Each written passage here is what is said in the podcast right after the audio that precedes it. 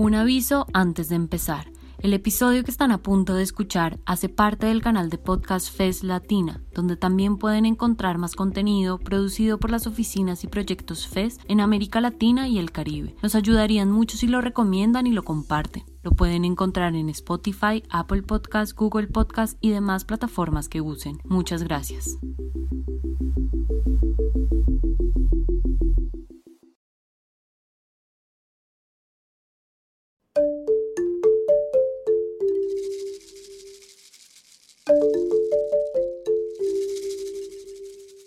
La primera temporada de este Afropodcast es una realización de Afrocomunicaciones CC con la colaboración de FESILDIS Ecuador y será transmitido en la radio pública de la provincia de Pichincha en Ecuador, Pichincha Comunicaciones, en el programa Tambores en la Diáspora. Saldrá una vez al mes, la segunda semana y tendrá cinco episodios.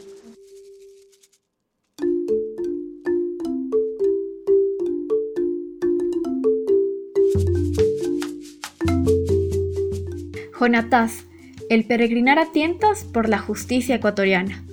Es la primera temporada del Afropodcast. Lleva el nombre del independentista afrodescendiente Jonatás, reconocida por ser estratega y compañera esclavizada de Manuela Sáenz. La figura de Jonatás, de la que hasta ahora la historia oficial no habla, fue una de las figuras más importantes en el proceso de la independencia latinoamericana.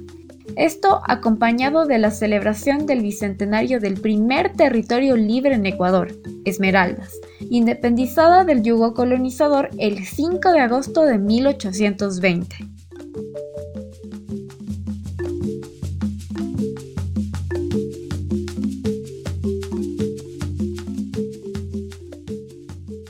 La construcción de este podcast ha representado un reto para las siete mujeres que integramos esta colectiva ya que nos encontramos en medio de una crisis social ocasionada por la pandemia del COVID-19 y sobre todo por la profundización de las desigualdades sociales en el mundo. Hoy inmerso en discusiones sobre racismo a partir de la muerte de George Floyd en Estados Unidos en manos de la policía. En estos cinco episodios encontrarán testimonios de mujeres afrodescendientes que nos permitirán, a través de sus historias, entender la aplicación del sistema de justicia en Ecuador. ¿Por qué elegimos el formato de podcast? Tras un riguroso análisis, logramos determinar que es un formato de audio interactivo y amigable, que a diferencia de un programa de radio lo puedes descargar y escuchar cuando quieras. Por lo general trata de un tema específico, y su magia está en escuchar mucho de lo que te gusta, narrado de forma sencilla y profunda.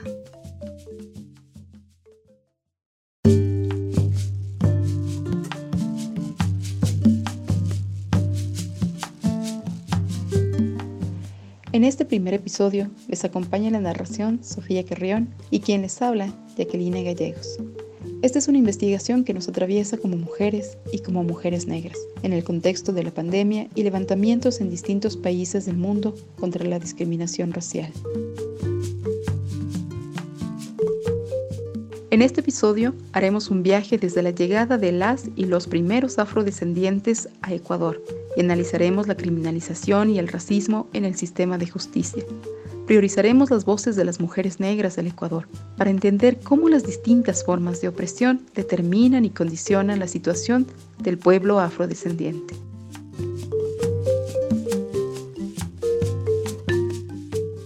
La presencia del pueblo afrodescendiente en lo que hoy conocemos como Ecuador data de 1553, cuando un barco que comerciaba esclavizados y esclavizadas había partido desde Panamá rumbo al Callao en Lima y encalló en lo que hoy es Portete, en la costa de Esmeraldas.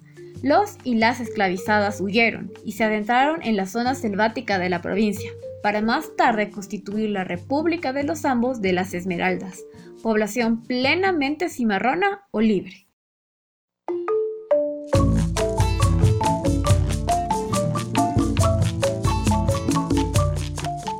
Esmeraldas no es el único asentamiento afroecuatoriano. En la sierra ecuatoriana también hay una gran población afrodescendiente que según los registros se asentó en 1575, en el valle del Chota y en la cuenca del río Mira. Esta zona anteriormente era conocida como Coangue, que significa Valle de las Calenturas Malignas o Valle Sangriento. Allí las mujeres y hombres esclavizados eran utilizados como mano de obra en las haciendas para cultivar algodón, caña de azúcar, entre otros. La emancipación de todas las personas negras y afroecuatorianas fue apenas el 21 de julio de 1851, cuando se expide el decreto de la manumisión de la esclavitud por parte del general José María Urbina.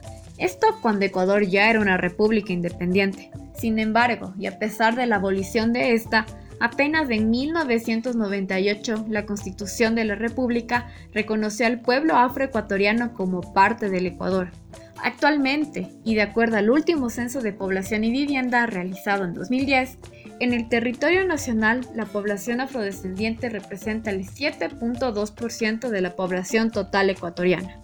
De este porcentaje, el 50.7% son hombres y el 49.26% mujeres. Las provincias con mayor presencia de la población afroecuatoriana son Guayas con el 33.80%, Esmeraldas con el 22.52%, Pichincha con el 11.19% y además se encuentran presentes en todo el país.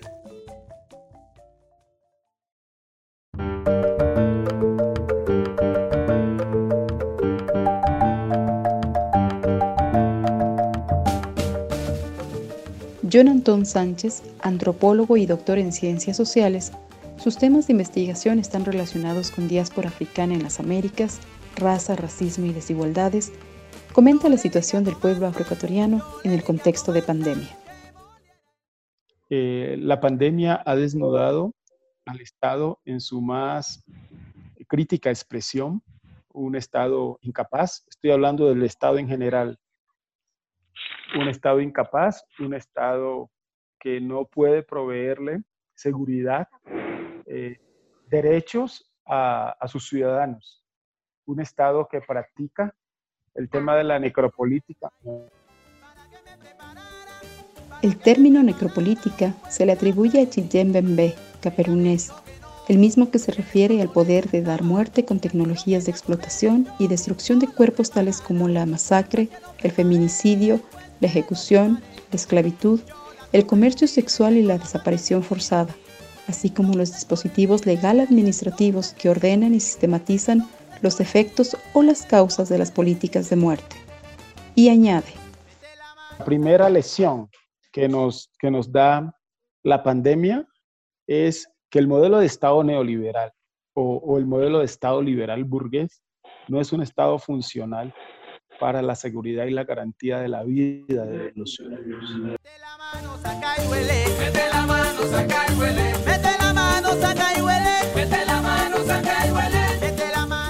La justicia también está atravesada por otros factores. Uno de ellos es la raza. A este término se lo ha retratado como una distinción biológica, ligada a la capacidad física, intelectual y hasta psicológica de ciertos colectivos e individuos, según lo explica Villaviorca. Esta categoría fue utilizada para justificar las campañas colonialistas, que diezmaron poblaciones originarias y esclavizaron a otras, como es el caso de la población africana. Por ello, autores como Ochi Curiel, Peter Waite y Stolk llegan a la conclusión de que las razas no existen como categorías de clasificación humana, sino que son construcciones imaginarias, categorías sociales de poder que tienen como intención política el justificar desigualdades sociales, políticas y culturales. Bajo este principio de igualdad de derechos, la Constitución ecuatoriana de 2008 se abanderó como una de las más desarrolladas a nivel regional en esta materia, declarando al Ecuador como un Estado intercultural y plurinacional, lo cual incluye a la justicia, por lo que en su artículo 158 establece que la Policía Nacional se formará bajo el fundamento de la democracia y de los derechos humanos, y respetarán la dignidad y los derechos de las personas sin discriminación alguna y con apego irrestricto al ordenamiento jurídico. Entonces nos preguntamos, ¿cómo opera el sistema de justicia frente a los delitos de discriminación racial? El sistema de justicia está diseñado de tal manera que eh, en lugar de combatir el, racismo antinegro, lo que hace es propiciar. Es decir, el sistema de justicia es, está, es, es un combustible para el racismo antinegro. ¿Cómo opera esto?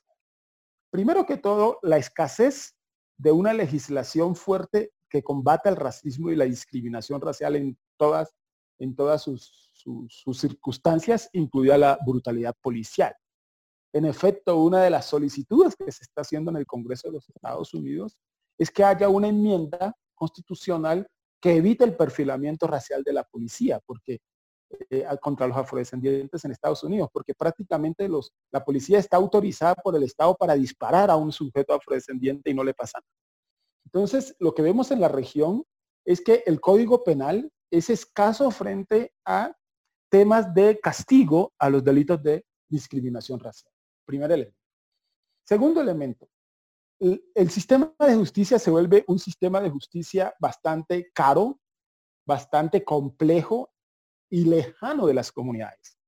Entonces, una persona racializada que, ha sido, que ha sido, que se le ha cometido un delito de discriminación racial, realmente prefiere dejar las cosas así y no ir a los sistemas de justicia, porque el sistema de justicia es caro, hay que contratar un abogado, estos abogados tienen que tener una formación importante en tratamiento de estos temas. Entonces la gente es pobre, que tienen bajos niveles de ingreso y baja escolaridad, y dicen, prefiero no ir a ninguna parte porque no tengo plata para contratar a un abogado. Además, yo no entiendo eso de delitos de discriminación. Es decir, casi que las personas no, no, no separan cuando les están siendo violentadas eh, en temas de discriminación racial frente a otros fenómenos.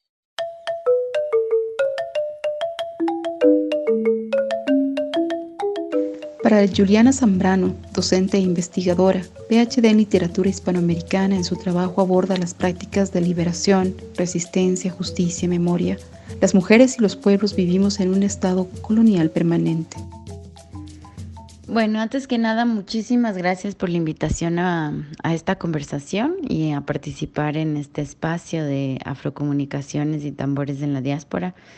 Eh, y felicidades por la iniciativa, creo que es súper importante eh, generar estos intercambios, hacerlos lo más diversos posibles, eh, para tener estas conversaciones urgentes, pero a veces incómodas, ¿no? En cuanto a la primera pregunta sobre, eh, bueno, el, racismo tanto en Estados Unidos como, en Ecuador, yo creo que, claro, tienen, sus particularidades, pero también comparten un, un origen común. ¿no? que es el, colonialismo, ¿no? es la experiencia colonial la que eh, articula eh, todo este sistema de división racial del trabajo sostenido en discursos de deshumanización de ciertos grupos racializados y que y, cuyas consecuencias no seguimos viviendo hoy en día podemos decir eh, bueno ahí está este teórico peruano, Aníbal Quijano, un poco que habla de la colonialidad del poder, ¿no? Y nos dice que a pesar de que el colonialismo como sistema administrativo legal ha terminado, todas las dinámicas sociales, culturales, em, siguen, ¿no? Eh, persisten en nuestra sociedad. Y el racismo es justamente una, una de esas consecuencias ¿no? de esta colonialidad. Y es creer que a pesar de que haya un aparato legal un poco que que rechace la discriminación, que rechace el racismo, la, desigualdad en términos raciales, a pesar de que el discurso social, científico, ha hablado como del, que el concepto de raza eh, es una construcción social, no se sostiene realmente en, diferencias reales entre los grupos humanos, pues sigue operando, ¿no? Cómo funciona culturalmente. Y esta consecuencia del colonialismo que, que se sigue viviendo.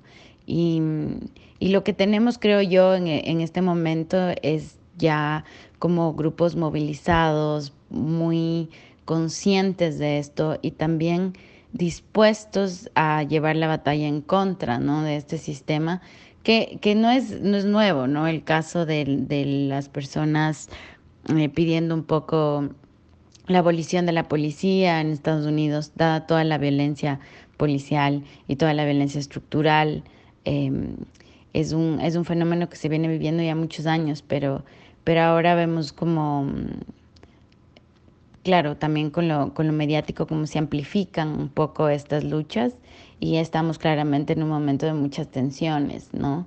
En el que eh, hay gente que quiere seguir sosteniendo estos privilegios raciales, pero también hay muchas personas que los están disputando, acusando y encontrando básicamente en la estructura, en la institucionalidad de los estados como la base de ese racismo que no es una cuestión particular, no son ciertas personas que son así, sino que es una cosa que sigue operando en el, en el centro de los estados, en el centro de las instituciones, de instituciones como la policía, o en el caso de, Estados Unidos, em, de manera tremenda, ¿no? En el sistema de justicia.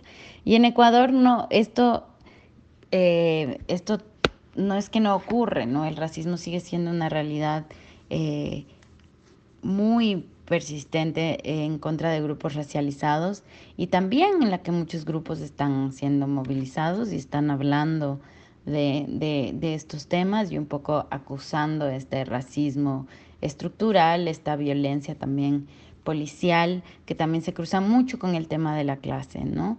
Em, y, yo creo que, que, claro, que a pesar de que hay distancias, porque en el caso del Ecuador, pues el sistema también eh, el, el racismo a la población indígena como que ha sido mucho más trabajado que el racismo a la población afroecuatoriana.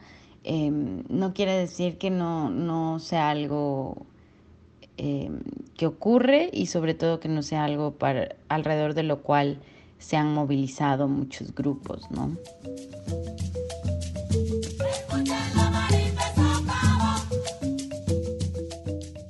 Considerando el proceso esclavista y colonial, su presencia y continuidad a lo largo de los siglos, responsable de la precaria situación en que se encuentran todavía hoy este grupo de mujeres. Al referirnos a la definición de un tipo de relaciones, hacemos alusión a que éstas no son equitativas. Todo lo contrario, los géneros están jerarquizados, siendo el masculino el dominante y el femenino el subordinado. Cuando analizamos la situación del pueblo afrodescendiente en Ecuador, sabemos que la situación es muy similar en la región. Y ahora nos preguntamos, ¿cuál es la situación de las mujeres afrodescendientes? Antes de adentrarnos en la situación de las mujeres afrodescendientes, es importante que lo entendamos desde el género y cómo éste a su vez es racializado. La primera persona que abordó la categoría de género fue la filósofa, escritora y feminista Simone de Beauvoir, quien a mediados de 1900, con su famosa frase, no se nace mujer, se llega a serlo, dio a entender que lo femenino y lo masculino no son condiciones naturales o biológicas, sino más bien son construcciones sociales, mediadas por normas, obligaciones, comportamientos, pensamientos, capacidades y un sinnúmero de normas impuestas. En este contexto, según McClintock, las condiciones de género fueron fundamentadas para conseguir y mantener un proyecto imperial, al igual que el concepto de raza. Es así que el sexismo y el racismo son sistemas entrelazados de dominación que se sostienen mutuamente. Por lo cual, el racismo está en el corazón mismo del sexismo, como sostiene Haya. Por eso, y tal y como relata Angela Davis, la opresión de las mujeres negras era distinto al resto de las mujeres, puesto que el sistema esclavista las definía como bienes inmuebles, más bien que como personas, o sino también como unidades de fuerza de trabajo económicamente rentables. Según la Comisión Económica para América Latina y el Caribe, CEPAL, la escasez de datos desagregados por género y la invisibilidad estadística de las personas afrodescendientes no permite contar con información socioestadística que revele el detalle de la desigualdad. Esto impide conocer la situación de las mujeres en la región y en el Ecuador. Cuando preguntamos a John Anton sobre la situación de las mujeres afrodescendientes, nos dijo. Bueno, yo, pienso de, que sobre esto hay que investigar. Hay que hay que eh, generar información eh, científica eh, concreta porque, porque hay muy poco, hay muy poco. Solo lo que yo conozco son análisis teóricos que vienen de parte de las escuelas del feminismo negro y, de la, y del movimiento de mujeres negras. Pero realmente es muy poco lo que se investiga sobre, sobre este tema.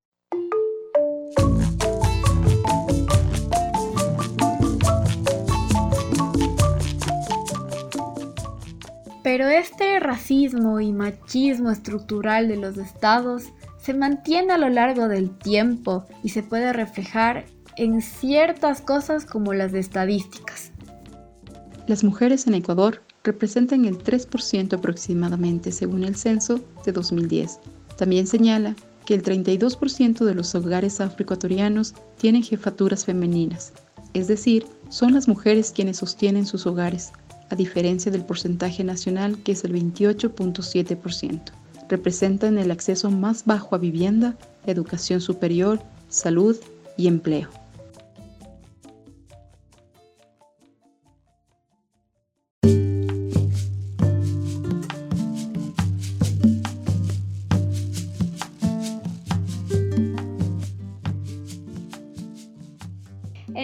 Episodio hemos sido parte de la investigación. Génesis Anangonó, María Fernanda Andrade, Karina Gallegos, Marisol Soba y mi persona, Sofía Carrión. En la edición, Carla Morales. El guion, Jacqueline Gallegos. Esta producción fue hecha en colaboración con FES Ildis Ecuador. La musicalización está adaptada con canciones tradicionales del pueblo afrodescendiente y O Río Ra, de composición del maestro Limber Valencia.